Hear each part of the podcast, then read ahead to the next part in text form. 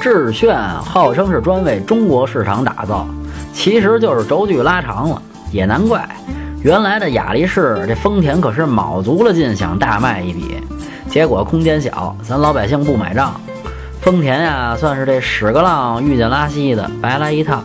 这回明白过味儿了，后排啊变宽敞了，空间是真可以，坐进去仨人都没问题。